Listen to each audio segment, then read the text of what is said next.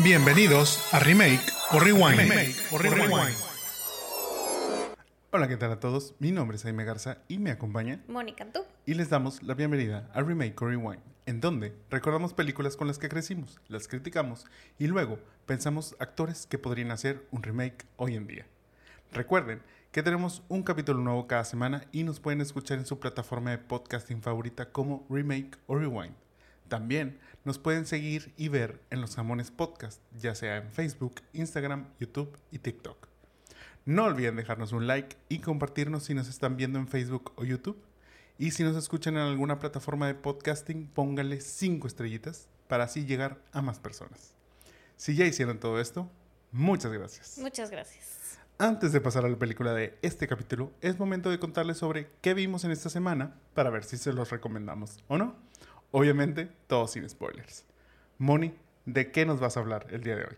Ay, fíjate que esta semana vi, vengo a, a recomendar una serie que me hizo regresar a mis teenager days. ¡Wow! Este, esta semana vi The Summer I Turned Pretty.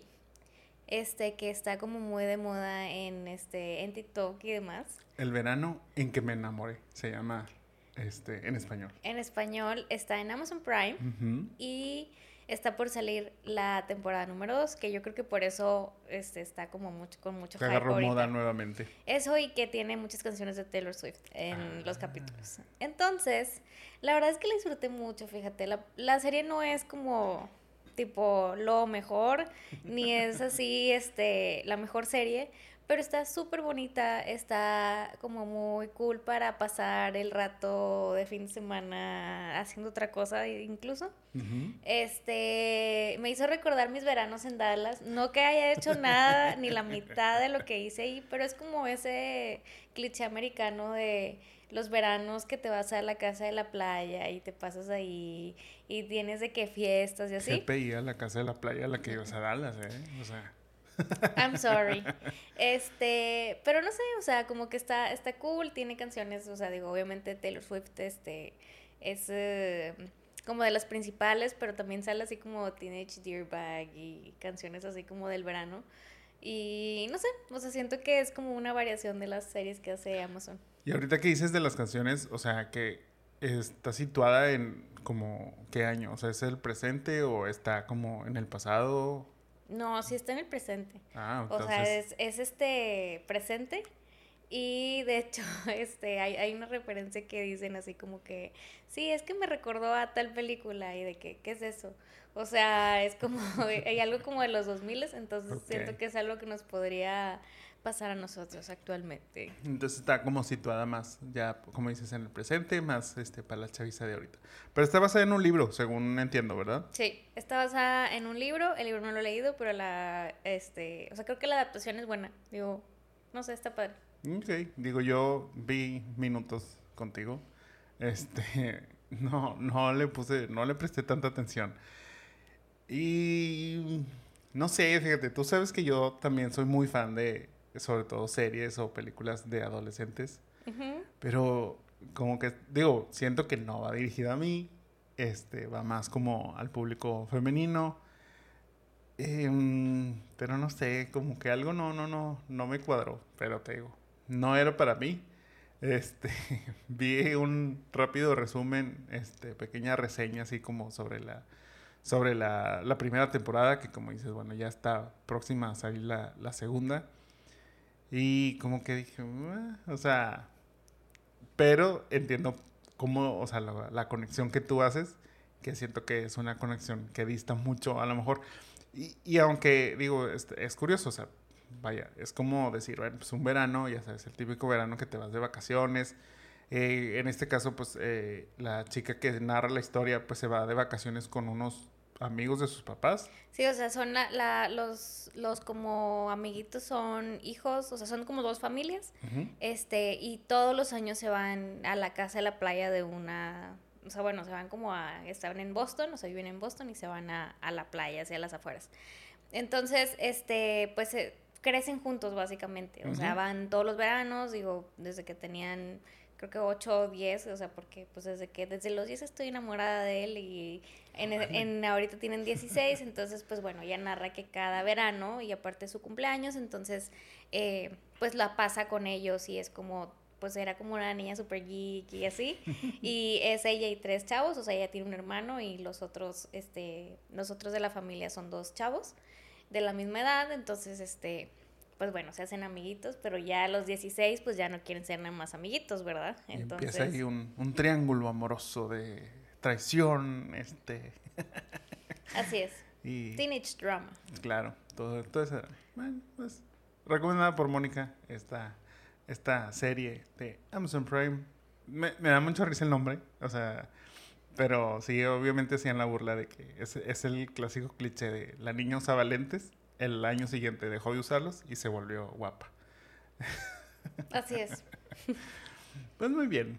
Yo les voy a recomendar algo totalmente distinto y que realmente no, o sea, en todo aspecto es muy diferente a lo que Mónica acaba de recomendar. Que bueno, pues es para que vean que les traemos variedad este, en cuanto a, a lo que vemos, este, a todo el contenido que, que vemos y que nos gusta y que les queremos también recomendar. Yo les voy a hablar sobre una serie que se llama Dave y que está en Star Plus. Esta serie me la encontré igual por un TikTok.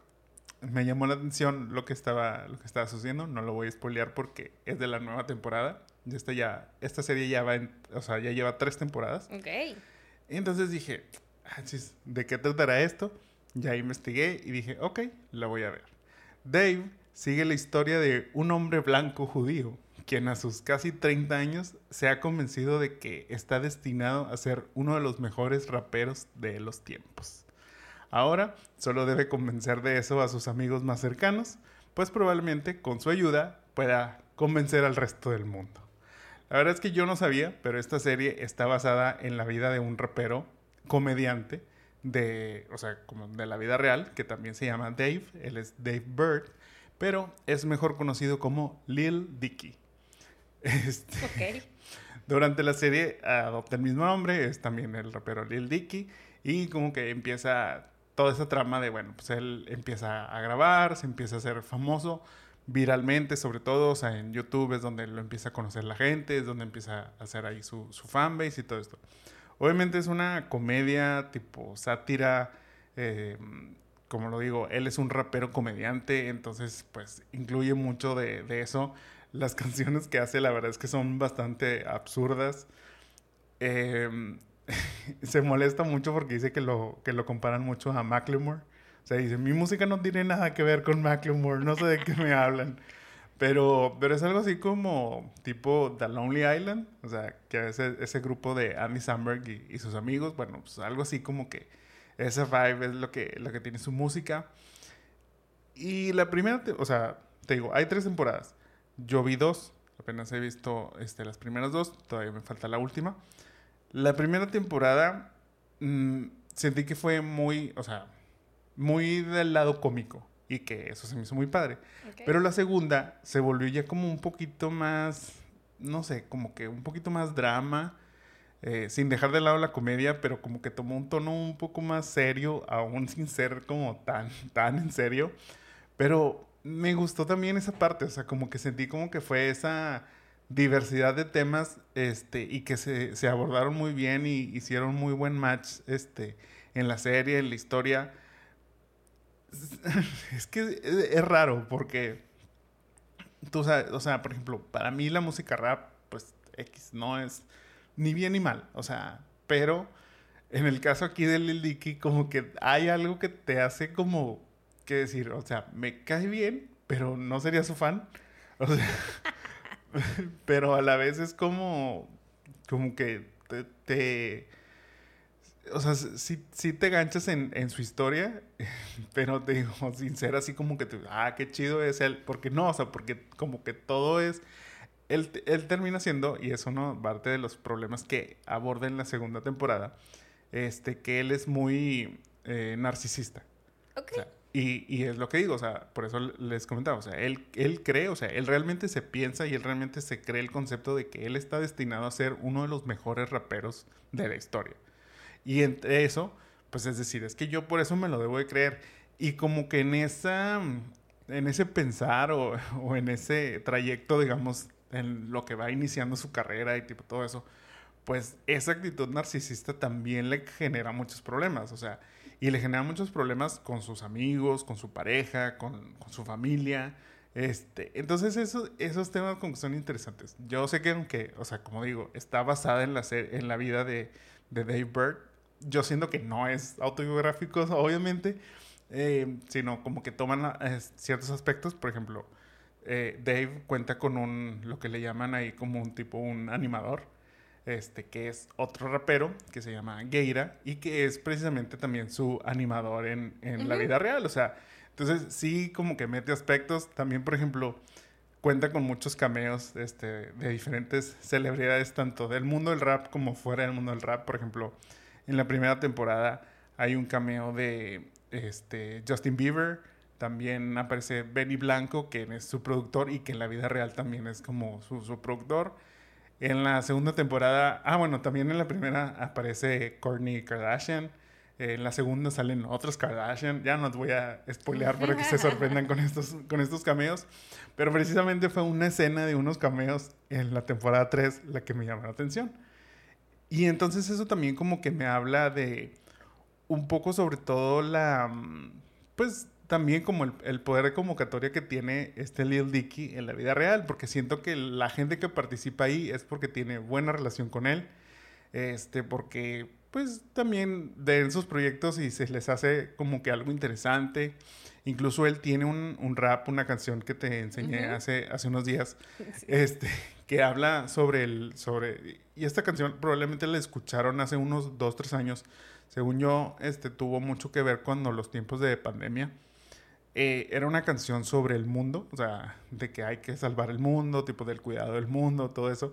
Y participan muchos artistas también de, gran renombre, como tipo estaba Ariana Grande, Justin Bieber precisamente, ah, está Adam Levine, tipo, o sea, la verdad es que bastantes, bastantes, este, pues cantantes de diferentes géneros, porque es lo que te digo, ni siquiera es como que, ah, bueno, o sea, puro rapero. No, no, no, o sea, la verdad es que sí tiene como que como que ese appeal a, diferentes, a diferentes géneros y todo eso. Entonces te digo, está muy interesante. Está interesante porque te sorprende, creo yo, o, bueno, a mí. O sea, me sorprendió como la creatividad que muestra y que yo creo que esa sí puede ser su creatividad en la vida real. Este, incluso siento, bueno, las canciones que rapea en la, en la serie no son sus canciones reales, o sea, son canciones que hizo para la serie, para ese personaje. Entonces también, digo, eso lo hace también más chistoso porque, o sea, les voy a contar algo que sucede en el segundo capítulo, tercer capítulo, que lo invitan a él a que cante en el memorial de un niño que falleció y que, y que los papás, cuando ahí coincide porque él es novio de una maestra de una escuela. Entonces, cuando lo ven en un evento, van y que, oye, pues vamos a hacer este, el memorial tipo el día de mañana y nos gustaría que, que vinieras a, a, cantar porque este, el niño es súper fan de, de, ti, o sea, claro que les que si han escuchado mis canciones, o sea, sí, sí, saben lo que canto. Entonces la verdad es que cuando pues se pone él a pensar de que bueno, pues que voy a cantar, o sea, él empieza a maquinar toda una idea de que le va a hacer, le va a componer una, una canción al niño. La verdad es que la canción está horrible, o sea, y al final llega Macklemore y él se presenta, o sea, de que, oye, pues logramos conseguir a Macklemore, también él era súper fan de, de, él, entonces, pues vamos a tener que, tipo, ponerlo a él en vez de a ti, entonces ya como que le quitan el spot al pobre Lil Dicky, pero la verdad es que sí, yo creo que si hubiera cantado la canción que, que le compuso, sí hubiera sido, hubiera sido terrible. Les digo, la verdad es que tiene situaciones muy chistosas creo que te digo, la primera temporada no se, o sea, no se toma tan en serio. La segunda temporada ya se empieza a tomar un poquito más. La tercera no la he visto, pero ya vi hoy, me salió un, un pequeño este, spoiler por ahí de un trailer que me llamó la atención y lo empiezan a, hacer pareja con, con, una celebridad que me, que me, que me llamó la atención y bueno, ya estoy próximo entonces para ver esta, esta tercera temporada. Oye, fíjate que está cool, digo, yo no vi, yo no la vi, o sea, Jaime me contó que la había descubierto por ahí, pero ahorita que ya, o sea, como que platicas un poquito más, creo que es como algo súper diferente a lo que normalmente estamos viendo o lo que estamos acostumbrados a las series. Y creo que, o sea, como dices, uno, el poder de convocatoria de estas celebridades, pues es como, para ellos debe haber sido como que, ay, sí, bueno, un favor o no sé, o sea, no creo que haya, porque no creo que tengan el papel, pero pues está cool, o sea, como que en diferentes proyectos o en cosas diferentes, pues también participen.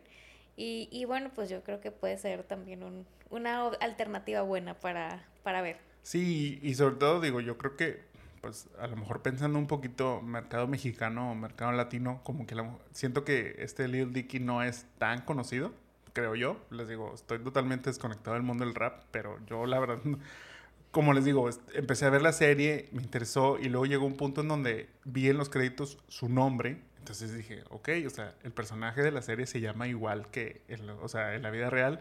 Entonces dije, bueno, lo voy a googlear. Ya donde lo googleé fue como ah, o sea, sí es un rapero en la vida real, sí es famoso en la vida real, este, utiliza el mismo nombre de Lil Dicky, o sea, tipo, todas estas cosas, entonces, pues ahí fue donde me enganchó más porque fue como que, ah, ok, o sea, esto lleva la serie, digamos, a otro nivel de, de, cierta manera. Y como dices, sí, o sea, realmente los, o sea, todas las, las apariciones que tiene de, de, diferentes artistas, pues es que son cameos de ellos mismos, o sea, se interpretan a ellos mismos, no son ningún personaje diferente ni nada de eso. Entonces, pues también es como chistoso verlos como en este contexto eh, te digo, cuando, cuando ve a Justin Bieber, Justin lo invita a una fiesta y Justin no va a esa fiesta, o sea, tipo, es como, o sea, de que, oye, te invito a una fiesta en mi casa, entonces llega él súper emocionado de, voy a convivir con Justin Bieber, Justin Bieber no va, o sea, ahí se topa a Courtney, al menos hace un match ahí con, con Courtney, o sea, es divertido ahí como que la, la interacción también que tiene, eso sí, Courtney se ve malísima para, para actuar, pero bueno, le echó, le echó ganitas, este... Pero, pero te digo, en general la serie se me hace muy bien, se me hace muy recomendable. Si no es algo súper, o sea, vaya, es una recomendación light, en el sentido de que es una serie para que te diviertas, para que te relajes, eh, para que, sí, o sea, te suelte una que otra risa. La verdad es que creo que sí, sí, yo creo que si ven la primera temporada, se van a o sea, sí se van a enganchar con el personaje y eso va a ayudar como que a que la segunda les interese un poco más porque ya estamos como más compenetrados, digamos, con, con, con, el personaje de Dave y con lo que le está pasando y con la ahora la diferente situación en la que se ve envuelto que sí dista mucho de lo que vimos en la, en la primera. Y yo creo que la, la tercera sí sé que es como una continuación directa de lo que, de lo que va en la segunda, o sea Digo, obviamente todos son continuaciones, pero como que siento que se iba en el mismo tono. Entonces te digo, me emociona también ver esta, esta tercera temporada, ya la veré próximamente. Igual también les, les platicaré un poquito más sobre qué opiné sobre ya esta tercera temporada. Súper. Recuerden que pueden ver Dave en Star Plus. Dicho todo esto, te quiero ahora traer un tema de la mesa. Este. Okay ya lo hablamos también algo similar, o bueno, lo mencionaste tú la semana pasada cuando hablábamos de que no les está yendo también a los estrenos del verano, que normalmente son los blockbusters y tienen tipo demasiado éxito en taquilla y todo eso. No ha sido así. Pero viene un peso pesado que es Barbie. Barbie tiene como una fuerte responsabilidad este, para este verano porque no solo, digamos, sería como que, o podría tomar ese lugar de ser el éxito del verano, pero que gracias a, si le va bien, gracias a esto, se abriría un mundo, digamos, un este, universo cinematográfico de mundo de Mattel, de todos los juguetes. Tú decías, o sea, yo te lo decía jugando la semana pasada, pero pues jugando y no, que te dije, tráiganme a He-Man, o sea, y que, y que yo, o sea, si hay éxito con Barbie, yo creo que lo que viene son franquicias de juguetes. Y tal cual, así es.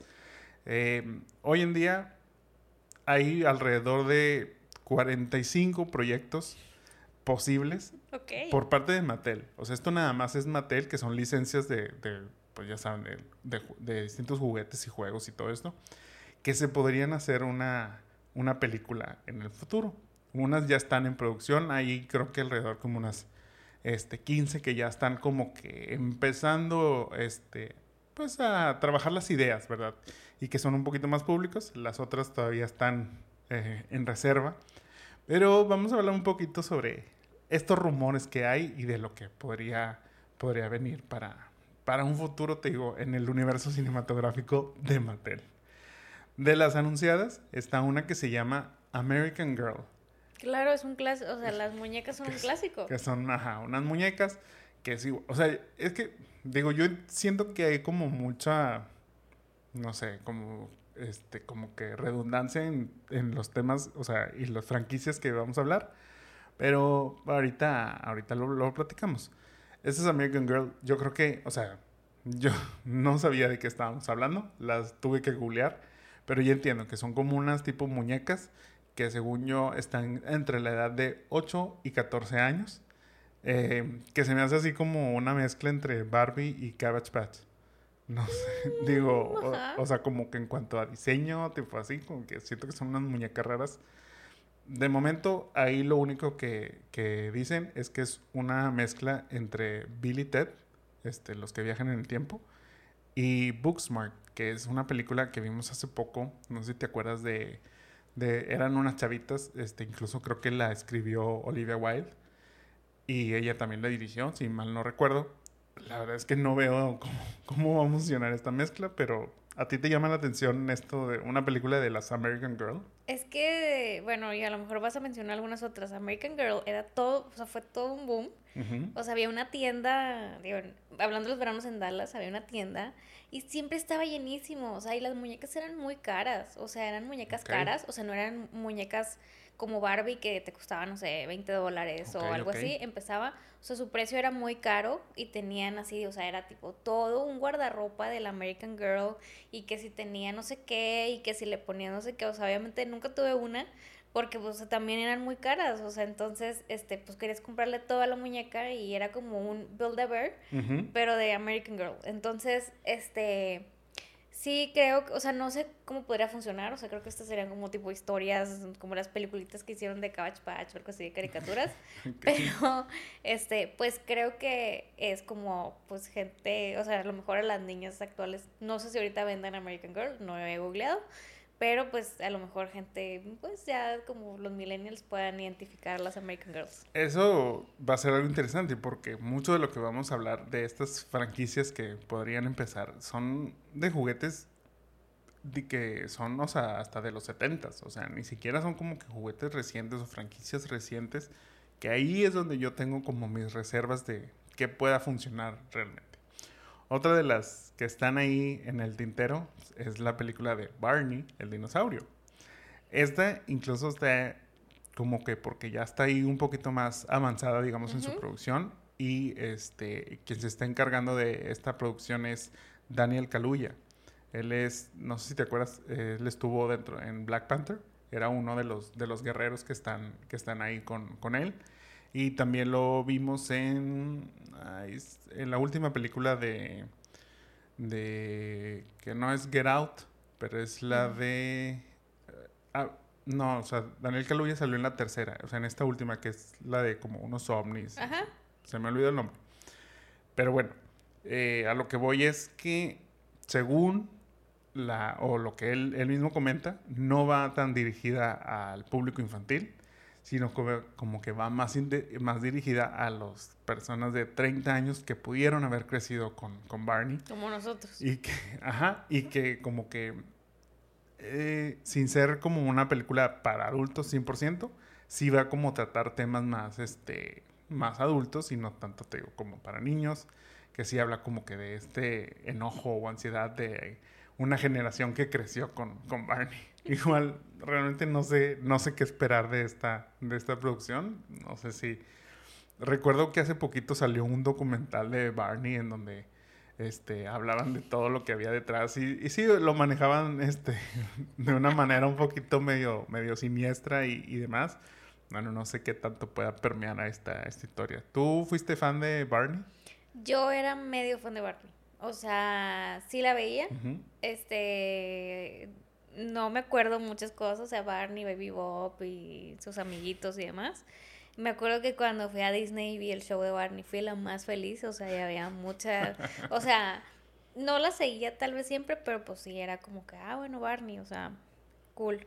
Este, creo yo que eh, también, o sea, Barney, yo creo que los niños ahorita no, ni te topo Barney, este, pero pues sí creo que si lo dirigen a este público, pues pudiera ser, no sé qué tipo de historia pudieran sacar, este, los de treinta y tantos, sí tenemos ansiedad y demás, pero pues no sé cómo lo linké con Barney.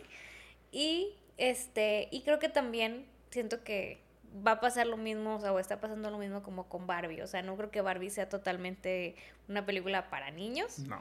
más bien creo que es como este, este, pues sí, para gente más grande, medio sarcástica, no sé, digo, ya Sí. tenemos nuestros boletos para Barbie, pero pues todavía no sale, entonces, pero a lo mejor ese es el vibe que le van a dar a todas estas películas. Mira, también tenemos otro que se llama Big Jim. O sea, ese sí, cero lo conozco, pero precisamente es un juguete de los 70s. Y este Big Jim es como la contraparte de G.I. Joe, pero él, en vez de estar enfocado en lo militar, estaba enfocado en como el mundo de espionaje. Yo creo que él sería como un tipo, este, 007, o sea, como que Jason Bourne o al- algo de eso. Yo, es lo que yo me imagino que podría venir en una película. Pero vuelvo a, o sea, pues, basado en esta franquicia, ¿será como algo que la gente quiere ver? No, no, no sé. Otro de los que están ahí en, en proyecto es He-Man, que ese sí yo creo que mucha gente espera, pero no sé qué tanta lo harían gente live realmente- action? Sí, yo- o sea, yo lo que tengo entendido es que todo esto está como ¿Sí? pensado a hacerse tipo Barbie. O sea, te digo, Barbie es el termómetro a final de cuentas. Si Barbie es el hit, o sea, todas estas, estas películas se van a desencadenar y obviamente están como pensadas a hacer un live action. No crees que van a ser animadas, no crees que por, por lo mismo, o sea, porque si van a ir dirigidas a un público más adulto, Pues sí. pues normalmente siempre relacionamos, malamente como lo he dicho, que caricaturas son para niños, películas eh, hechas de, digamos, con personas de carne y hueso, pues van dirigidas más al público adulto. Entonces, bueno, esa es la idea. He-Man, recuerdo que hubo pláticas, incluso este Noah Centineo era, este, estaba casteado para, para He-Man. Creo que, no recuerdo si Netflix era el que estaba como que detrás de ese proyecto, pero murió. Me llama la atención que vuelva. Digo, no me llama la atención porque sé que obviamente He-Man es, pues, es una franquicia fuerte, pero vuelvo a, o sea, fuerte para quién. O sea, estamos hablando para qué público va a ir dirigido. Realmente creemos que está, este, pues como que en, en el radar de mucha gente que, que espera esta película. Ya hubo live action hace mucho tiempo, en los 90s, por ahí, 80s. ¿En serio? Sí, este Dolph Lundgren, quien era el, el ruso de, de Rocky, él era, él era He-Man. Eh, la verdad no le fue bien esa película, se le fue horrible, era malísima. Creo que tuvo, tuvo también muchos problemas en cuanto a producción y todo eso. Entonces, bueno, pues a lo mejor vuelve He-Man, no sé.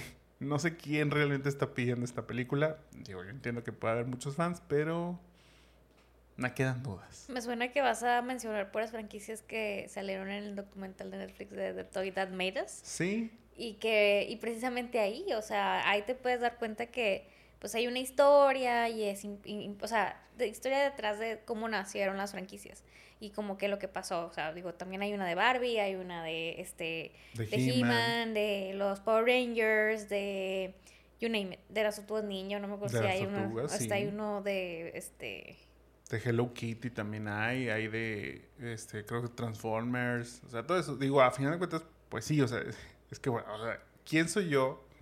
Vean, si nos están viendo, o sea, pueden ver mi background normalmente, o sea, está lleno de monos y tengo otros más escondidos por un lado.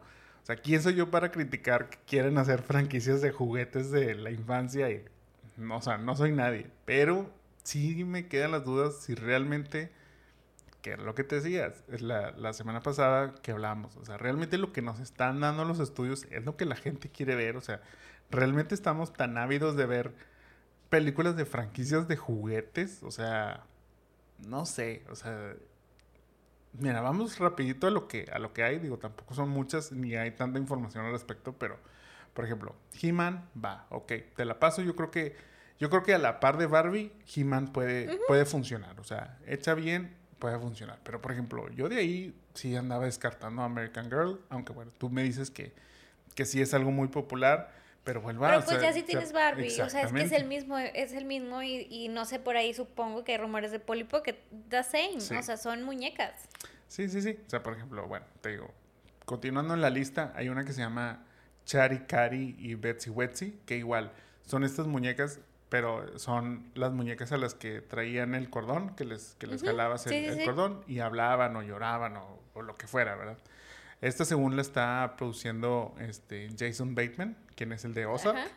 Eh, que también hizo una serie similar que se llama, digo, una película similar de un juego que se llamaba Game Night. Por ahí podría ser, o sea, como que, pues es- eh, sería como el tomar el nombre y darle un twist. O sea, a lo mejor Game Night, pues sí, podría ser como Monopoly, pero, bueno, no, porque era algo más como un crimen, pero, pero pues sí, o sea, es como ese tipo, o sea, a lo mejor hacer una película de club. Ah, va, o sea, eso me suena, o sea, me, me, me suena porque podría funcionar, pero este de Chari Cari, sí, la verdad, este, te la debo. Eh, Hot Wheels, Hot Wheels viene, pero, o sea, bueno, es que, ¿qué, se puede sacar de Hot Wheels? Pues ya no tienes sé. Cars y Cars fue como muy... Y ya tienes Transformers, o sea, y tienes Rápidos y Furiosos, o sea. Hot Wheels, fíjate, está la, este, quien está detrás del proyecto es J.J. Abrams. O sea, si es un hombre pesado, o sea, sí es algo que diría, ok, o sea, mm, eh, que él esté involucrado en este proyecto, pues llama la atención, pero te digo, no sé, o sea, no, no sé realmente qué historia se le pueda sacar a Hot Wheels, que es una línea de carros 100%, o sea, no hay una historia tan detrás, digo, yo sé que ha habido este, caricaturas al respecto, pero pues igual, o sea, es ver carros, o sea, esta me, me llamó mucho la atención, o sea, es la Magic 8 Ball, esta bola número 8 Yo mágica, siempre quise una. es que es del diablo. Mi esa- mamá nunca me quiso comprar una, pero Sí. siempre la quise. Sí, no es que es del diablo porque te, te dice ahí el futuro, te, te habla. Pero ahí más. podrías hacer como un twist de le temes a la oscuridad y que te haga, y, o sea, como, pero, eh, como dices, o sea, ese twist de la historia. Sí, los que están, por ejemplo, trabajando en este, en este guion son los que hicieron Cocaine Bear. Este, pero sí. Ya me imagino qué no, películas o sea, van a hacer. sí están, ajá, sí le están como tirando a algo tipo horror, o sea, comedia, Pues sí. este, de ese sentido. Este, otra de las que, de las que están, por ejemplo, ya tenemos Hot Wheels, también Matchbox. O sea, pues The lo mismo. O sea, son carritos. Bueno, digo, esta, obviamente la línea expande un poquito más porque incluye avioncitos, este, barquitos y todo eso. La gente que está detrás de esta, de esta este, película son los que, los que han hecho, bueno, los que ahora hicieron Top Gun Maverick ¿Mm? y los que están dentro de la serie de Misión Imposible. O sea, entiendo para dónde va, pero vuelvo a, pues, pues se podría llamar de otra manera. O sea, no, no, no, no siento que se necesite como el nombre de Matchbox para llamar la atención. Pero bueno. Otro es Major Matt Mason, quien este, igual te digo, es un juguete de los 70s, pero que es la inspiración o lo que inspiró a el juguete de Buzz Lightyear. Incluso ahí dentro de, dentro de los que están este, posiblemente ahí para el proyecto está Tom Hanks, quien era Woody. Este, entonces podría ser que tiene por ahí un... podría ser él ahora la voz de, de Major Matt Mason, pero igual, o sea, vuelvo a, no sé. Polly Pocket también está dentro del el lineup. Este, Lina Dun- Dunham de Girls es la que eh, parece está ahí como que para dirigir la, la película. Te llamaría la atención, o sea, vuelvo a, ¿cómo podrías hacer una película de Polly Pocket? O sea, tú que sí te gusta Polly Pocket, ¿qué verías en esa película que dijeras? Yo creo que esta historia en el mundo de Polly Pocket funciona. Es que sería como same de Barbie, o sea, Polly Pockets tenían, o sea, no había una historia, solamente eran casitas y temáticas y monitas chiquitas y así, o sea. digo, yo soy súper fan, tengo muchas Polly Pockets desde las originales, pero para hacer una película, digo, y, lo, eh, y hacían una serie, como según yo veo una serie animada, Ajá. y pues eran de que las amiguitas y así, o sea, pero historias normales que Sí, pueden que- ser de que van a la escuela, no se van al- a, un parque, o sea, y pues usaban las casitas, pero fuera de ahí, no sé. Otro de, lo que, de los que están ahí es- son los Rock'em Sock'em Robots. Estos este, robots que eran de, o sea, que nada más están así y que le- les picas a un botoncito atrás y tiran los, Ok. los, este, los golpecitos y se les, se les levanta la cabeza. Ajá, o sea, el que está ahí, este, según que va a producir esta, es este Vin Diesel. Este, él está ahí detrás de, de este proyecto. Que los meta ya a su Fast and Furious y ya. O sea, que sean los que les ayude, que ahora tenga, este, les, les ponga llantas y sean unos carros y ya. Sí. eh, Thomas and Friends, que es este el trenecito Thomas. Digo, no Siento sé. que Thomas fue muy famoso hace un par de años. Pero ahorita, o sea, y para los niños, o sea, Ajá. que te- este Y lo que te digo, lo que quieren aquí es hacer un mix, o sea, tipo live action, animación, este, pero, pues- o sea, no sé, siento que si Thomas fue muy It's a Thing hace 6, 7 años. Había series de Netflix y así, pero También, este, otro de los que, de las franquicias que pueden entrar en este mundo es el juego 1. Mm, No sé cómo van a desarrollar una historia alrededor de esto. Según lo que quieren hacer es como que convertirlo en una tipo, este, pues, la idea es hacer como una película de esas de, de robos, tipo de la que le llaman heist movie, que es este algún atraco, algún, pero no sé cómo va a funcionar uno dentro de, de esa, de esa idea.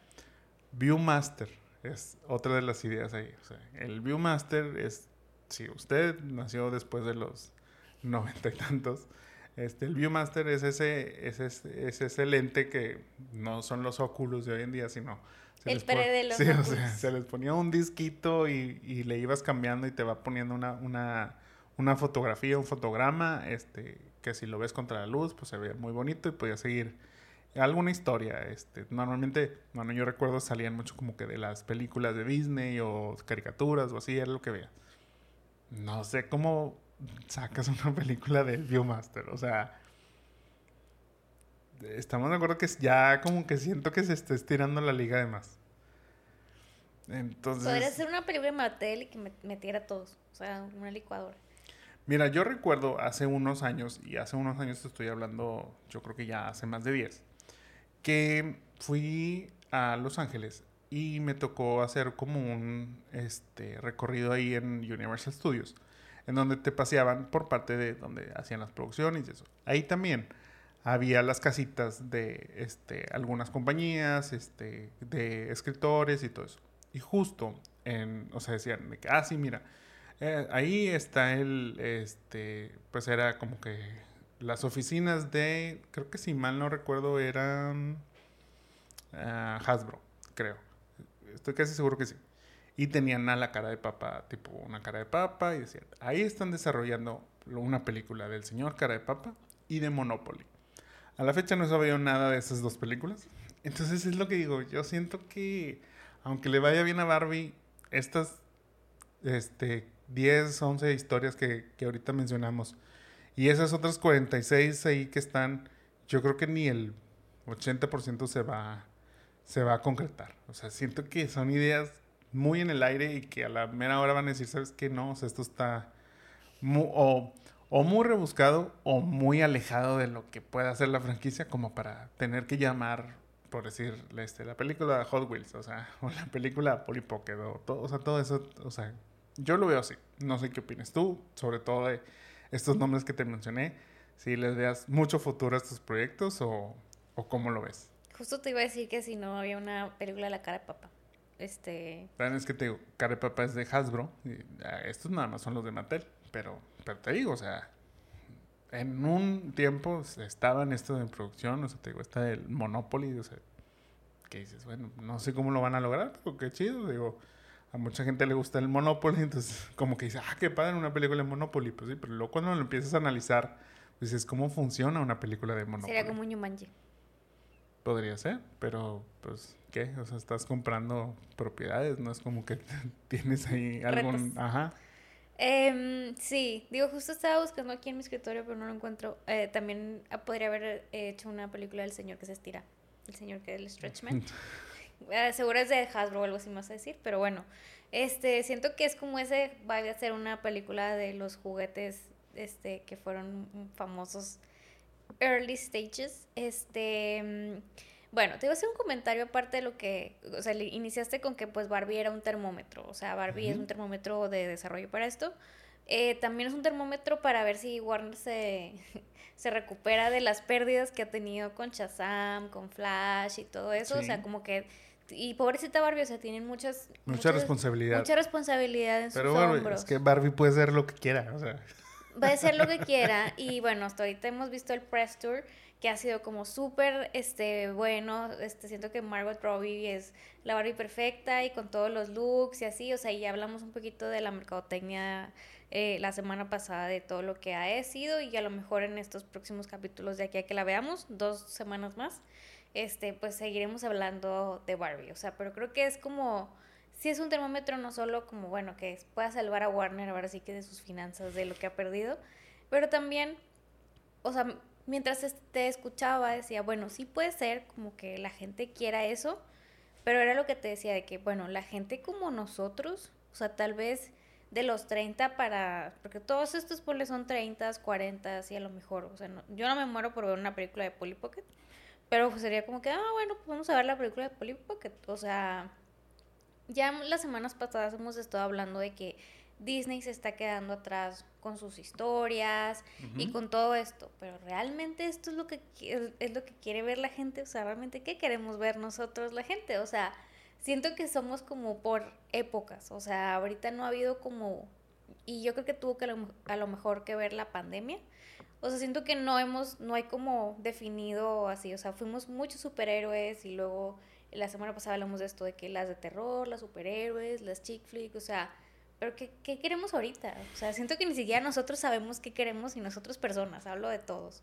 O sea, siento que ahorita, no sé, consumimos realities, consumimos series cortas, ya no nos gustan las cosas muy largas, no sé, o sea, siento que necesitamos hacer todo un nuevo estudio de mercado, focus group sobre qué queremos ver, o sea, siento que ahorita las historias cortas, rápidas, reales son lo que queremos, pero no sé si el cine realmente, mi pensamiento es que el cine lo afectó demasiado la pandemia y si le sumas todos los dramas de los paros, de los paros de los este de los actores, de, los y ahora actores. Y ahora actores, no sé a dónde vamos a ir a parar. Mira, sí, o sea, yo siento que bueno, hablando en este en general del, del cine, pues sí, sí le pegó mucho la pandemia. Este, hoy en día apenas la gente como que estamos reiniciando este a retomar este este hábito de ir al cine cada fin de semana o cada dos fines de semana. Te lo decía la vez pasada, en Estados Unidos es caro, entonces todavía eso lo hace más complicado. Allá, aquí aunque sea caro, bueno, pues eh, hay opciones. Este, tenemos, por ejemplo, los martes, que es más económico, dos por uno, cosas así. Pero, este, te digo, realmente los proyectos que, que, nos están entregando son lo que queremos ver o... Eh, ¿Qué es, como dices, digo, es una muy buena pregunta, o sea, ¿qué historias son las que, las que realmente queremos ver? No sé, o sea, me quedé pensando, por ejemplo, uh, pensaba, pensaba un poquito este, de esto de las, de las franquicias. Recordaba que, por ejemplo, algo así, de cierta manera, como un comercial, es la película de, este, ahora que salió de los Flaming, de los Chetos Flaming Hot. O sea, es como una película basada, es como decir, oye, ¿quién, quién este va a querer una, una, ver una película basada? Digo, no salió en el cine, está en streaming. Pero fue súper famosa y súper mencionada. Pero pues sí, pero pues es, o sea, es ese comercialote, o sea, es un comercial tipo. Otro es este, la película de Air, de este, Ben Affleck, Matt Damon, tipo todo eso, que se encarga de hablar de los tenis este, de Michael Jordan, tipo de Nike, tipo todo eso. Que dices, bueno, yo entiendo que ahí pues estamos hablando de, es como una serie, tipo, una película tipo documental. Eh, obviamente le meten su, su, dosis de drama pues para hacerla más interesante, pero pues tuvo mucho éxito, fue bien recibida, o sea, entonces no sé hasta qué punto realmente las franquicias sea como que lo que la, o sea, las franquicias empiecen a apostar a hacer comerciales más largos, llamados películas, y que, te, que es ahí donde a lo mejor puedan entrar estas franquicias de juguetes, ¿verdad? Digo, siempre ha sido, o sea, las caricaturas siempre han sido eso, normalmente, y este es un tema que desde los ochentas este, tuvo mucho, mucha controversia, que era de que es que las caricaturas no pueden ser un comercial, o sea, trataban ahí como de regular todo esto, pero para fin de cuentas eso era, o sea, Transformers nace porque es un comercial para anunciar estos juguetes para que se vendieran. He-Man era exactamente lo mismo. O sea, siempre para que una caricatura pudiera seguir vigente y pudiera este, estar año tras año en el, al aire, eh, debería, o sea, debía tener de la mano una línea de juguetes que se vendiera bien. Si no se vendían bien los juguetes, ya, muere esa serie porque su, su este, labor oficial, digamos, o su, misión principal es, eso, o sea, es vender juguetes. A fin de cuentas, aunque pueda generar rating, lo que las compañías quieren es la venta de juguetes. O sea, por algo Star Wars es lo que se volvió, o sea, porque empezó a vender y a vender y a vender y fue con claro, o sea, y por eso es una franquicia tan poderosa y tan, este, pues, tan lucrativa, o sea, al final de cuentas es, todo eso, o sea, lo digo por lo mismo, o sea, vemos ahora estas otras franquicias, te digo, de juguetes que a lo mejor ya hoy no son tan vigentes, entonces, pues es como a lo mejor quererlos traer nuevamente, hacerlos vigentes para nuevas generaciones, o sea, todo eso. Entonces, pues no sé, no, no sé si realmente se va a lograr todo este contexto. Digo, yo no sé qué tanto ha cambiado, por decir, el mundo en cuanto a Barbie. Eh, yo entiendo que a lo mejor hay controversia de si la niña debe jugar con Barbie, si no debe jugar con Barbie, si, si Barbie es abierta a todo público, no lo es. O sea, si esos son los juegos, porque digo, a fin de cuentas, todo, todo va dentro de el mismo saquito. O sea, eh, Barbie, entiendo que, que, su función principal es ser lo que tú quieras ser y pues es su lema y, y, todo eso, pero pues también Barbie siempre como que cumple con un estereotipo, cumple como que con una agenda que no empata con la de todos. Entonces, pues también es como que, bueno, pues de alguna manera es como querer limpiar la imagen yo siento que, digo, la verdad es que luego pienso y no sé de qué se va a tratar esta película de Barbie, o sea, vamos a ir a verla, pero no sé de qué trata, no sé realmente cuál va a ser ahí como que todo el mensaje que, que va a traer, pero yo, yo siento que la película de Barbie se va a reír un poco de sí misma para como que limpiar esa imagen, para decir, bueno, nosotros sabemos que a lo mejor no somos este, el juguete perfecto para las niñas, pero pero también puede ser el juguete perfecto para las niñas. O sea, a la vez es como este, limpiar su imagen, pero a la vez eh, curarse en salud para que se siga consumiendo. Obviamente, eh, hay un hype tremendo en el mercado de todo tipo de productos y no solo de la muñeca. O sea, estamos hablando de vasos, bolsas, este, tenis, lo mencionabas, playeras. O sea, todo incluso, bueno, hasta los cines, o sea, las palomeras, tipo todo esto que empiezan a hacer con, con, motivos de Barbie, con este, pues promociones de Barbie, tipo todo eso.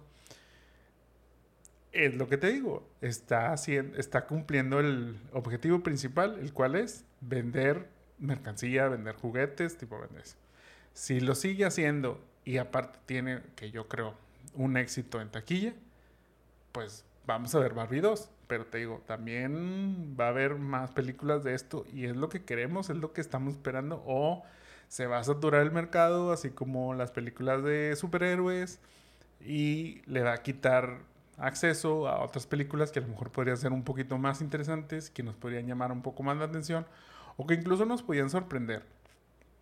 Ya sé que ya me extendí un poquito en lo que estoy tratando de decir, pero, por ejemplo, yo siento que lo que nos gustaría ver son cosas mm, arriesgadas. O sea, ¿a qué me refiero con cosas arriesgadas? A buenas y nuevas propuestas. Y va de la mano con lo que criticábamos de Disney. Disney hace lo mismo. O sea, de 10 años para acá, Disney hace lo mismo. Entonces ya la gente le cansa. Marvel está cayendo en eso. Hace lo mismo. Entonces ya también la gente se empieza a cansar. ¿Qué hizo este Spider-Man? Cambió un poco ese, ese esquema. O sea, vimos una este, diferente animación, una apuesta diferente a una historia, a un personaje que no es el personaje que, que estábamos acostumbrados a ver. Una, tengo una forma de presentarlo totalmente distinta.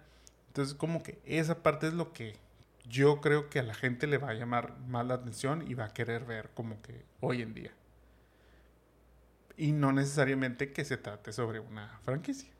Yo creo que también, y digo ya, no me quiero extender tanto, pero este, yo creo que también es, es parte de que queremos ver cosas a lo mejor más simples, o sea, por ahí también escuchaba, este, coincidentemente alguien más hablaba de esto, había un TikTok de esto, y decía que a lo mejor lo que queremos ver son de que, o sea, no, no tantos blockbusters, o sea, uno o dos al año, o sea, yo me acuerdo que había uno o dos al año, o sea, antes no había como tantos, y películas normales, o sea, como las que vas como una diversión al cine, o sea, un chick flick, una de drama, o sea, porque no hemos hablado realmente de películas que no sean o de superhéroes o de franquicias o lo que sea, que digo, nos gustan, pero también a lo mejor queremos cosas simples como algunas de las que hemos estado hablando de que cosas X y también, o sea, ahorita que, que lo platicábamos, o sea, pues que hemos estado viendo también en los Oscars, o sea, como que siempre ganan las como super mega dramáticas de esclavitud y eso, pero pues es como también eso ya es como que, que es como lo mismo y es como bueno, se arriesgan y hacen mucho presupuesto y producción y pues las películas salen muy bien.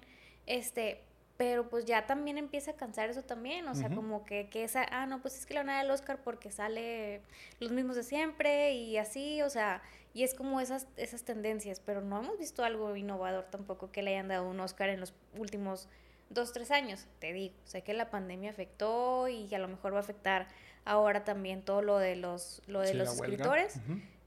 Pero creo que hasta ahí está viendo. Entonces, no sé, te digo, ahí es donde me pongo a pensar, ¿realmente sabemos qué queremos ver? O sea, sabemos qué nos movería a todo nivel, o sea, desde los niños, qué les queremos decir, a los teenagers de ahorita, a los millennials como nosotros y a los señores como mis papás, o sea. ¿Ustedes qué piensan? ¿Qué opinan? ¿Qué quieren ver? Cuéntenos también como que pues cuál es su, su visión al respecto, a lo mejor, este, ¿qué opinan sobre estas posibles franquicias lanzadas al cine? Este, ¿Vale la pena? ¿Les llama alguna de estas la atención realmente? O sea, ¿o creen que se puede hacer una buena idea como que de todo esto? Yo siento que ahí está todo muy en el aire. A lo mejor dos, tres proyectos de lo que mencioné yo creo que se podrían rescatar, pero fuera de eso no, no, veo, no veo algo más.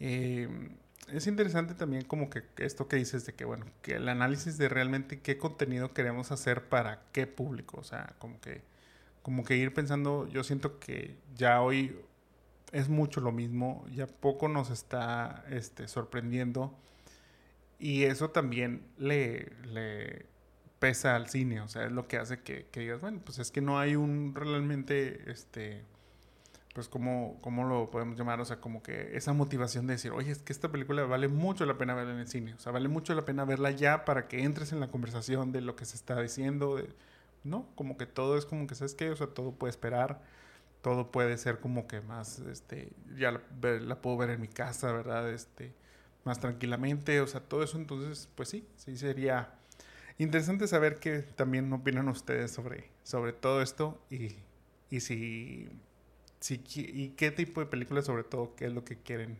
ver próximamente en el cine, que podría llamar su atención para decir, ok, me, me vuelve a ganar el cine para, para ir a verlo más seguidamente.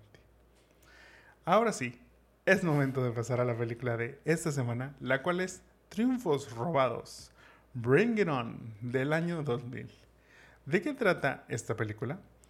Un grupo de porristas descubre que su antigua capitana, ha robado las coreografías a una escuela rival, por lo que ahora que dicha escuela entrará al mismo concurso que ellas, deberán crear nuevas rutinas en el poco tiempo que les queda.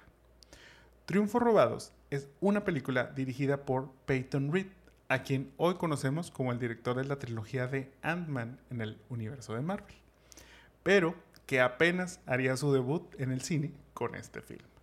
La historia fue escrita por Jessica Bendinger, quien igual haría su debut como escritora de cine, ya que previamente solo había trabajado como escritora para la revista Spin, así como para MTV News. Bendinger originalmente tenía la idea de hacer una película llamada Cheer Fever, una mezcla entre Despistadas o Clueless y El amor está en el aire. Todo esto dentro del Campeonato Nacional de Porristas de Preparatoria, ya que en ese momento ella se obsesionaba viendo las competencias de porristas en ESPN. Mientras ella veía como los chicos blancos trataban de emular movimientos de baile de hip hop, Jessica comenzó a hacerse la pregunta de ¿y si el mejor equipo del país en realidad se ha estado robando las rutinas? ¿Y si el equipo al cual le han estado robando finalmente apareciera en las competencias para reclamar su corona?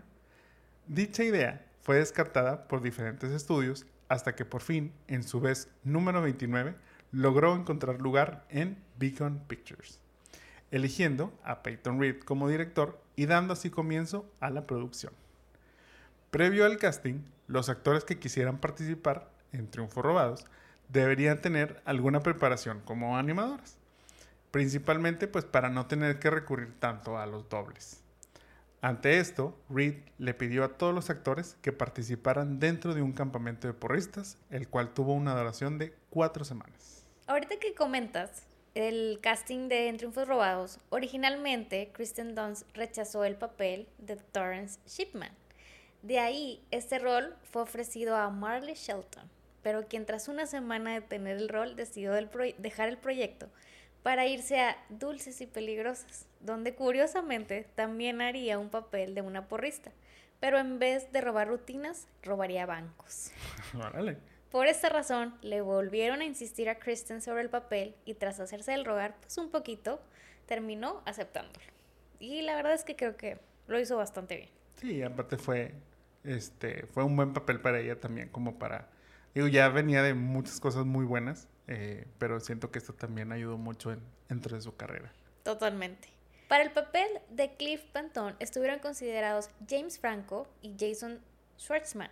Franco dejó la contienda pues se fue a hacer Freaks and Geeks, mientras que a Schwartzman simplemente lo descartaron por irse por Jesse Bradford. Bueno, y creo que fue buena elección, o sea, aunque nunca lo he vuelto a ver a él, pobrecito. Otra que pudo no haber participado en Triunfos Robados era Gabriel Union, quien también audicionaba para Dulces y Peligrosas, pero al no seleccionarla, pues se, mejor, se quedó mejor acá. Pues hizo, hizo bien también porque creo que también creo que ella es dentro de las dentro de la película a lo mejor sin ser como tan protagonista, pero es también recordada como que dentro de esta, de esta franquicia junto a Kirsten. Y bueno, anteriormente ya habíamos hablado que Triunfos Robados cuenta con seis secuelas o spin-offs siendo la última Bring It On, Cheer or Die, la cual salió en el 2002 y pueden ver bajo su propio riesgo, eso sí, en HBO Max. Pero también tiene una adaptación musical, el cual cuenta con música de Luis Manuel Miranda. Triunfos Robados del musical se basa ligeramente en la película original, pues se enfoca principalmente en el mundo competitivo dentro de la animación, así como lo exagerado que son las rivalidades entre los equipos. La neta es que sí son bien exagerados. El musical duró de enero del 2011 hasta diciembre del 2022, recibiendo bastantes críticas positivas, aplaudiendo el número musical What I Was Born to Do, así como las impresionantes proezas gimnásticas del elenco. Y también fue nominado a los Tonys, tanto por mejor musical como mejor coreografía. O sea, sí, sí le fue bien, sí fue. De todos los musicales que hemos visto, Creo que este ha sido el que le ha ido mejorcito, ¿no? Sí, y sobre todo, eh, digo, creo que cuenta con, o sea, con el respaldo de Lin Manuel Miranda. La verdad es que eso ya te habla también como que de, de, la calidad que pudo llegar a tener. Digo, aunque duró poquito, este, un año más o menos, ahí lo que estuvo este, en presentación. Pero, pues bueno, digo, el, ya haber sido nominado como uno de los mejores musicales en, en el año este, todo eso, pues, pues sí, yo creo que, yo creo que este, de los que hemos mencionado, sí ha de ser como que... De, los, mejorcitos. de los más exitosos en ese sentido. Sí, igual si, si les interesa, pueden escuchar el soundtrack en, en Spotify, ahí lo pueden. me lo escuchó también. Sí, sí está bueno, ¿eh? La verdad es que sí, sí, sí tiene muy buena música. Nice. Triunfos robados, con un presupuesto de 11 millones de dólares, alcanzó una taquilla de 90.5 millones. Y hoy, sin duda, la verdad es que no es solo un éxito, sino un clásico de culto para las porristas como para las no porristas. Sí. En Rotten Tomatoes tiene un 63% de críticas positivas, mientras que la gente le da un 66% de calificación. Pero, como siempre traigo, mm. eh, ¿qué dijo Roger Ebert al respecto? Este, Roger le dio dos de cuatro estrellas, argumentando que el tono de la película era inconsistente, diciendo, tenemos una extraña bestia mutante. mitad película de Nickelodeon, mitad comedia clasificación para adultos. Es como niños hablando groserías, jugando a ser mayores. sí, te digo que yo no logro, este, como interpretar que le gustaba o no a Roger. Oye, pero, ¿qué crees? Alguien hizo recapacitar a Roger Ebert. ¿En serio? Jessica Bellinger, la escritora de Triunfos Robados, es originaria de Chicago. Y adivina quién también era de Chicago. Roger. Exacto. Pues cuenta la leyenda que cuando el papá de Jessica leyó la crítica de Roger, pues se enojó un poco y cuando se topó al crítico en un supermercado de la ciudad, pues fue y se le plantó y le dijo, hey, soy el papá de Jessica y no me gustó nada lo que escribiste. De momento, nada cambió, pero cuando Roger Ebert hizo la crítica a una película del 2009 llamada Guerra de Cheerleaders o Fired Up, en su crítica se refirió a triunfos robados como el ciudadano Kane de las películas de porristas. Oye, es que sí, la neta es que sí.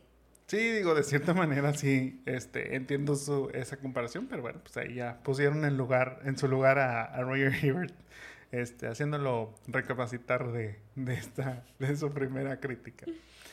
Y bueno, eso es lo que dijo el público, eso es lo que dijo la crítica, pero Moni, ¿qué opinas tú de Bring It On. Ay, Bring It On es de mis favoritas también. Hace mucho que no decía esto, pero sí es de mis favoritas. este, justo le contaba a Jaime que mientras estábamos haciendo el research del podcast, eh, recordé que esta película la fui a ver al cine con mi hermana Tita. Estaba muy lleno, me acuerdo ahí. Este, y el mm. fact es que se, tiré las palomitas y se enojó mucho mi hermana conmigo. Uh. Este, pero me acuerdo que, no sé, o sea, fue un boom para mí verla. Eh, de que qué cool, o sea, como que se me hizo demasiado padre. Obviamente, de que yo, yo quiero ser porrista, o sea, yo quiero meterme a las porristas. Este, sí lo hice, tengo un pasado ahí, este, no llegué a tanto, obviamente, fue como low, pero sí creo que la rivalidad de, de las porristas, y creo que es como una cultura americana, o sea, como que, o sea, aquí también hay competencias, o sea, pero no son, siento yo, tan, este, tan ganchadas como las de Estados Unidos. O sea, existe una competencia de porristas ahí de todos los niveles y demás, pero nosotros no concursamos, solamente echábamos porras en los partidos. Pero, por ejemplo, tan así es que, bueno, pues ya ves que este, el Navarro College tiene, tuvo dos temporadas de Netflix. Este documental de las eh, de la universidad ahí, de estos como, de este grupo que, que ganó muchas veces también en el Daytona. Y, y que fue también un boom, porque creo que creo yo que en Estados Unidos la cultura de las cheers y todo esto sí está como bastante fuerte, o sea, porque ahí pues sí ganan becas y demás, o sea, se juegan un poquito más que eso. Este, y, y no sé, o sea, es una película que, que me gusta mucho y que disfruto mucho ver. Sí, como dices, digo, ya hemos como que entrado en estos temas, es como este algo diferente de, o esas diferencias culturales, por ejemplo, lo, lo vimos también cuando hablamos de Drop Dead Gorgeous, que es como que, bueno, o sea, los concursos de belleza y todo eso, pues como que en Estados Unidos tienden a ser un poco más, este, pues más elaborados y como que más relevantes e importantes. Eh, no que aquí no lo sean, pero a lo mejor como que no, no con la misma, este, pues sí, como con la misma tanto importancia o relevancia dentro de ese, ese mismo contexto. Creo que aplica lo mismo aquí para, para el caso de, de las porristas. Aquí existe ese mundo, este, es muy, es muy común, por ejemplo, si, si alguna familia cuenta con un niño y una niña, que ese niño entra a algún tipo de deporte, este, la niña entra al grupo de animación de ese, de ese grupo, como que, pues no sé, como que es muy, muy natural. Es muy regio. Ajá, también, este, como que ese tipo de, de cultura o ese tipo de pensar. Y, pero sí, como dices, en Estados Unidos, pues sí se lleva a niveles, pues no voy a decir a lo mejor, no sé, pero sí yo me imagino profesionales o semiprofesionales en donde pues sí se compite por, por becas, se compite por este pues por premios y que son cosas que, que en las escuelas pues también como que incentivan mucho y que, que sí, o sea, como que presumen mucho también, o sea, decir, oye, aquí tenemos el mejor proyecto de, de, en este caso de porristas, pero pues también otros dicen, no, es que aquí tenemos el mejor departamento de ciencias, o aquí tenemos, o sea, entonces como que es ese tipo de competencia, decir, bueno, pues ah, empiezas como que a, a, elegir bajo esos rangos si tienes como afinidad de estas cosas. Yo esta película, yo la vi mucho tiempo después de su estreno. No sé qué tan mucho, pero sí mucho. O sea, la vi en mi casa, no, ni siquiera fue como que en el cine. Sí recuerdo cuando salió, o sea, cuando este, estaba este, previa a estrenarse, pues sí recuerdo los, este, los comerciales, tipo los trailers, todo eso. Se veía divertida, pero pues not my vibe. O sea, es así como, este, como digo, como que, eh, pues pues sí, pero pues a mí en ese entonces como que el mundo de las porristas o algo así, pues no, no, no me iba a llamar la atención. Este, no había como que otra motivación por la que yo quisiera escuchar, digo, por la que yo quisiera ver como que esta, esta película. Después la vi y fue como que, ok, o sea, es una película divertida, es una película entretenida, creo que es una película que no se toma tan en serio, este, al final, bueno, pues sí trata ahí como que dar su mensaje. Creo que lo que dice Roger tiene sentido en, el, en la forma en la que, pues sí, es una película que trata como que de ser un poco más, pues, no sé si, o sea, aunque es como que dirigida para, para adolescentes, sí es un poco, pues, grosera, no sé.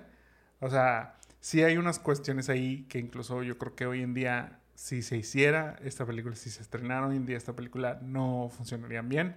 Ahí, por ejemplo, está uno de los porristas que es el que ayuda a levantar a una de las chicas, que bueno, pues tiene ahí como un dedito travieso.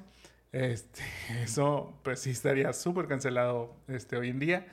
Pero, como digo, en ese entonces, incluso según yo, este, leí por ahí que modificaron un poquito esa escena, que todavía este, como que se alargaba un poco más ese, ese chiste, llamémoslo así. Eh, pero que dijeron, no, este, ya cambiaría la clasificación de, de, esta, de esta película. Entonces, como que ahí fue como que cosas así empezaron a, a, cambiar. Pero sí entiendo que eso en la vida real sí podría suceder. O sea, muchas de las cosas que suceden en esa película sí es como actúan los chavos de esa edad, en ese ámbito, en, pues sobre todo en la prepa. O sea, como que sí, sí veo que son comportamientos pues normales. Que sean aceptados o no, que sean los correctos o no, eso es diferente. La forma en la que se expresan, la forma en la que hablan, la forma en la que actúan, creo que, que todo está como que muy correcto. Yo no sentí que, que fuera algo que, ay, eso no sucede, o ay, no, la gente no habla así, o sea, no. Creo que en ese caso, pues digo, sí, a lo mejor de pronto podrían, podría pasarse por decir, ok, o sea, qué groseros, pero por ejemplo, la dinámica que hay entre los hermanos Pantón de Cliff y Missy, o sea, que incluso se agreden, incluso se dicen cosas, o sea, pero siento que es una dinámica muy normal de hermanos, o sea, y sobre todo en esa edad, que se supone que es como tienen un año de diferencia, una cosa así, pero pues ya son adolescentes, casi adultos, llamémoslo de esa manera. Este, pues sentí que es como que la dinámica normal. Fuera de todo eso, creo que la, la película funciona muy bien.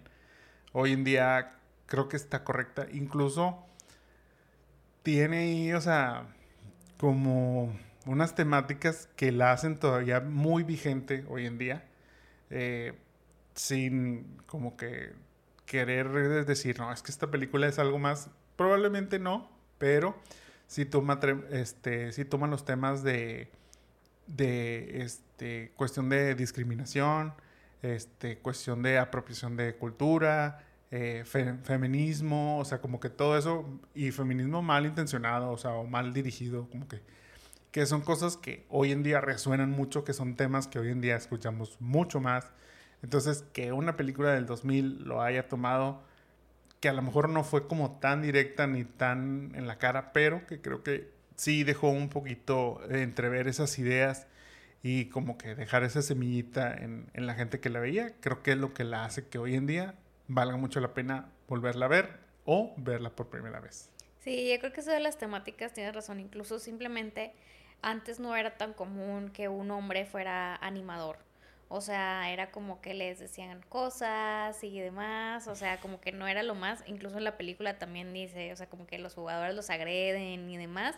Y creo que eso sigue, sigue estando, aunque a lo mejor en menor proporción, pero también creo que que aplica. Y bueno, si lo ves, este, pues al final quédate con que Torrance fue tan buena capitana que los hizo llevar al éxito, o sea, que no quiso seguir este, usando las, uh, las rutinas copiadas. este, y, y, que fue como que, bueno, pues como un equipo, o sea, como que te quedas con eso, con ese, este, lección de leadership de Torrens, de que puedes hacerlo, este, todo bien. Sí, digo, obviamente tiene varios mensajes que como, o sea, como digo, una parte es como esa, este, pues sí, este, la apropiación de cultura, o esta apropiación cultural, pues. Todo esto que, que, es lo que hacía Big Red, que Big Red pues iba y copiaba este, las coreografías de la escuela rival, que desafortunadamente pues no tenía ni, el, ni pues, la exposición ni el dinero como para ir a las competencias. Entonces pues era muy fácil decir, ah, pues yo me robo las coreografías, este, me robo las ideas que tienen estas personas y las llevo a cabo y es como enaltecer, digamos, de que, ay, o sea, esta, esta gente blanca este, puede hacer muy bien estas cosas que pues podría ser mejor, o sea, o que vienen en realidad son ideas de gente de color, entonces todo eso. Pues es como esa, esa te digo, es como esa temática ahí medio escondida, pero que ni tan escondida. Eh, eh, obviamente sobresale que, que Torrance, pues bueno, decide cortar de tajo eso porque para ellos este, es como que, pues yo, o sea, Big Red le reclama, le dice, o sea, yo ya te había dejado todo para que continuaras, o sea, tú debiste de haber seguido haciendo lo, lo mismo, no debiste de haber cambiado, no importaba que estuvieran estas dos personas, o sea, es como nadie les iba a creer a ellas, o sea, es como que te iban a creer a ti, que tú eras ya, pues, el squad que lleva tantos años ganando, o sea, todo eso, pero pues su, su integridad pudo más, este, y luego pues también, obviamente, este, pues de la mano de su amiga Missy, que también es como que la que la ayuda a no caer en esa conformidad o en ese de decir, no, pues sigue haciendo lo mismo, o sea, no y crear, bueno, desde cero, por así llamarlo, pero inspirándose en diferentes cosas para hacer sus nuevas rutinas y eso, que al final, bueno, las lleva a la final, no son las vencedoras, pero este, pero logran algo muy decente que dicen, pues en tan poco tiempo fue, fue algo muy bueno lo que llegamos a tener. Oye, pero justo esa, esa historia de que este los que no pueden ir y demás, te digo, yo creo que esta película sí fue inspiración para muchas cosas. Este, voy a regresar a, a la serie de Navarro College justo en la segunda, creo que es en la segunda, este, pasa algo así, o sea, como que, eh, o sea, obviamente estos son los super que siempre ganan y demás, y esta vez, pues bueno, hay otro equipo que también empieza como a, hacer y que junta fondos para, para hacer las prácticas y demás, este, y también así son como de, del mismo, del mismo vibe, y bueno, pues en, en, en, para los que no lo han visto, y la verdad es que creo que son muy pocas personas que lo pueden haber visto, ganan los otros, o sea, y estos quedan en el segundo lugar y de que, bueno, pues vamos a ver, pero siento que es como esa de que, ay, somos como los de Bring It On que ganaron, ¿sabes? O sea, este, creo que hasta ahí es la, como la, este, pues sí, que, que se basan en esto y bueno, el alcance de la misma historia. Eso y las cinco spin-offs que hay de lo mismo pero revuelto. Sí, yo creo que sin duda este, pues esto fue un parteaguas en, en todo este género de, películas de porristas, este, que sobre todo, bueno, pues ahora sí que esta es la franquicia que catapulta todos estos spin-offs que, bueno, o sea, aunque eran secuelas, de cierta manera, pues bueno, como no repetían la misma, o sea, la misma gente que participaba, pues se consideran más como spin-offs, pero siempre se llamaban Triunfo Robados o Bring It On. Eh, yo siento que eso y tú lo, tú lo mencionaste, o sea, sin duda es como un punto que ayudó a crecer también este mundo. Digo, yo no digo que, o sea, la misma escritora lo, lo, menciona, o sea, ella ya veía las competencias por ESPN, pero siento que todavía ayudó a darle más difusión a, este, a este mundo, a este concepto, y creo que es una idea muy bien este, adaptada, o sea, de lo que comentas de la rivalidad, de incluso, bueno, pues cómo este, se copian las cosas. Obviamente no está tan fidedigna a la vida real, porque por ejemplo lo que dicen es, bueno, ¿y dónde está el coach? O sea, normalmente todos este tipo de grupos de animaciones tiene cuenta con un, con un coach. Tú lo, o sea, lo mismo mencionaste en la serie esta documental de, del grupo este de los de Navarro. Ellos tienen una, una coach que pues es la que año tras año está generando las coreografías junto con la ayuda de alguien más, o sea, no, no es como aquí que, que, cada quien es su inspiración de los que están y luego, este, quién sabe, o sea, no, digo, tiene una mayor continuidad, pero es lo que te digo, o sea, son como proyectos o programas dentro de las escuelas, a las que hay ciertas escuelas que le aportan mucho y hay ciertas escuelas que dicen no, o sea, porque esto no nos beneficia en nada o no logramos tener el beneficio ya que está esta otra escuela rival que tiene muchísimo mejor este programa para tanto fondos y, y personal y todo eso que pues mejor, ¿sabes qué? Que ellos sigan ganando y yo creo que también por eso como que es bueno que de pronto venga una escuela emergente y que, que cambie como que la, el status quo y la dinámica de, de estas competencias, pero, pero pues es difícil también este, por lo que digo, o sea, empieza a ver como esa discriminación de, ok, o sea, tú eres una escuela de recursos, tú eres una escuela sin recursos, entonces, por ende, es más normal. Y eso lo vemos aquí también, se, se conoce mucho con las becas también este, que, que dan, de decir, ok, o sea, es que mejor me voy a ir a donde hay una beca y normalmente los mejores se van a, a, las, a esas escuelas becados, entonces es difícil competir contra ellos cuando pues normalmente juntan a lo mejor.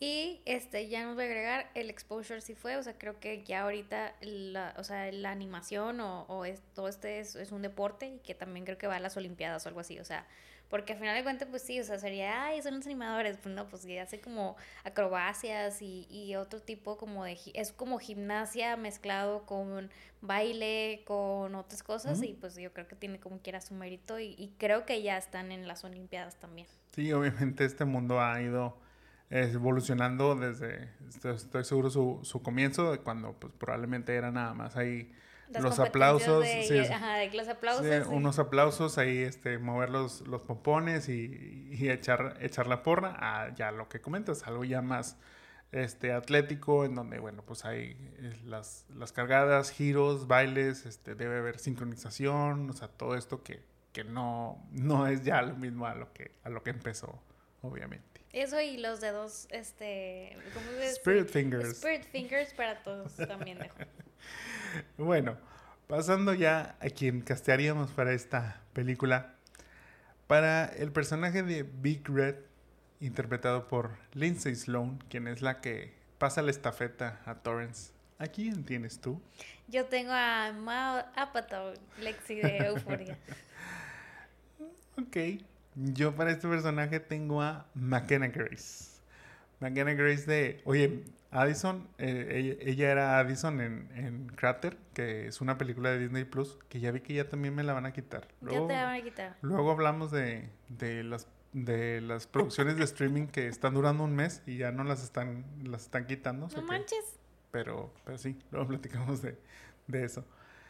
Para el personaje de Cliff Pantone, interpretado por Jesse Bradford, ¿a quién tienes tú? Tengo a Milo Manheim, es set de los zombies 1, 2 y 3, o un Disney Kid, totalmente.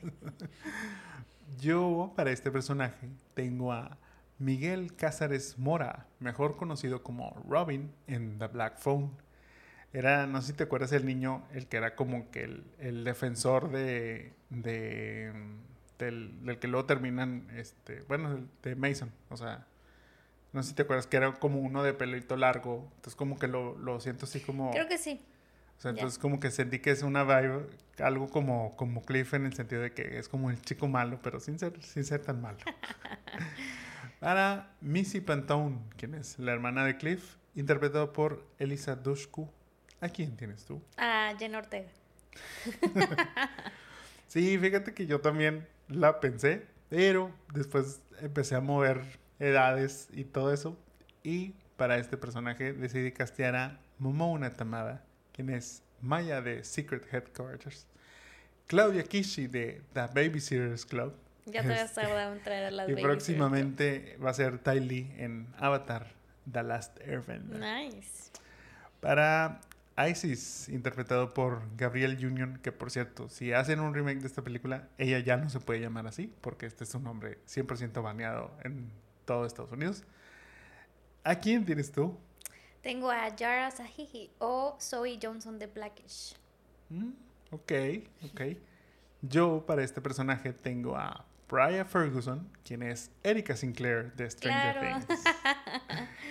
y para Torrance Shipman, la porrista líder de este rancho carne, toros. Interpretado por Kirsten Dunst. ¿A quién tienes tú? Kierna Shipka. A Sabrina. A Sabrina del multiverso de Netflix. Muy bien. Yo para este personaje tengo a Indie Star, quien es Paris en Charmers. La verdad es que es una chiquilla pues ahí que apenas está como que empezando, no, no es tan, tan conocida, pero creo que le vi muy bien el, el, vibe que podría ser como que de porrista, que podría ser algo similar a lo que vimos con, con Kirsten. Por eso me, me fui por ahí. Castaría también, o sea, digo, la traería como special guest a Gaby Butler, que es, como de las cheers de las que salen en Navarro, la, este, la pondría ahí para que hiciera sus... Sí, digo, obviamente Tiene yo mucho fandom este, todo este. No, y sobre todo ya ves este, que, que, lo decíamos cuando la veíamos, oye, de pronto aparecen más porristas de los que, de los que hemos visto normalmente, pues sí, pues obviamente eran como que ya los los que eran los extras, pero ni tan extras, que, que esos yo creo que eran sí. los que sí deberían de saber hacer bien las cargadas y dar las vueltas. Y... Sí, eso como que de repente parecían cosas raras, pero bueno, creo que este costearía a los de Navarro College, aunque ahorita no puedo porque están medio demandados por lo que justamente dijiste, o sea, como encubrir estos ciertos agresiones y demás, y como que no, no, es que aquí tu carrera universitaria sí. Pero bueno, o sea, creo que no dudo que las que hicieron esa vez es, hayan sido este un equipo de animación y, y, demás. Pero bueno, esta, o sea, realmente esta, este club tiene como mucho fandom, hicieron una gira y demás. Entonces, bueno, invitaría ahí para que tuviera más éxito la sí, película. Sí, sin duda llamaría al aunque sea ahí a lo mejor de jueces o, o algo ahí les das, les hace como... Antes te hubiera dicho que la coach, la Mónica Aldama, pudiera ser el special guest. Ahorita ya no tanto. ¿Y tú harías un remake o te quedas con el rewind? Qué difícil porque hay tantos spin-offs. Yo creo que sí podremos hacer una Bring It On otra vez. Uh -huh. Este, aunque luego me pueda arrepentir de esto. O sea, siempre amaré la original, pero a lo mejor sí podemos hacer una otra vez, como empezar esta nueva generación de este películas de porristas. Sí, fíjate que yo también lo pensé de esa manera y sí, sí haría un remake y tal cual como dices, o sea, como que sería, bueno, vamos a empezar, o sea, desde cero. Se podría recrear esta historia, aparte, el final, este, digo, ya lo mencioné ahorita, pero spoiler alert, no ganan este, las chicas de Rancho Carne.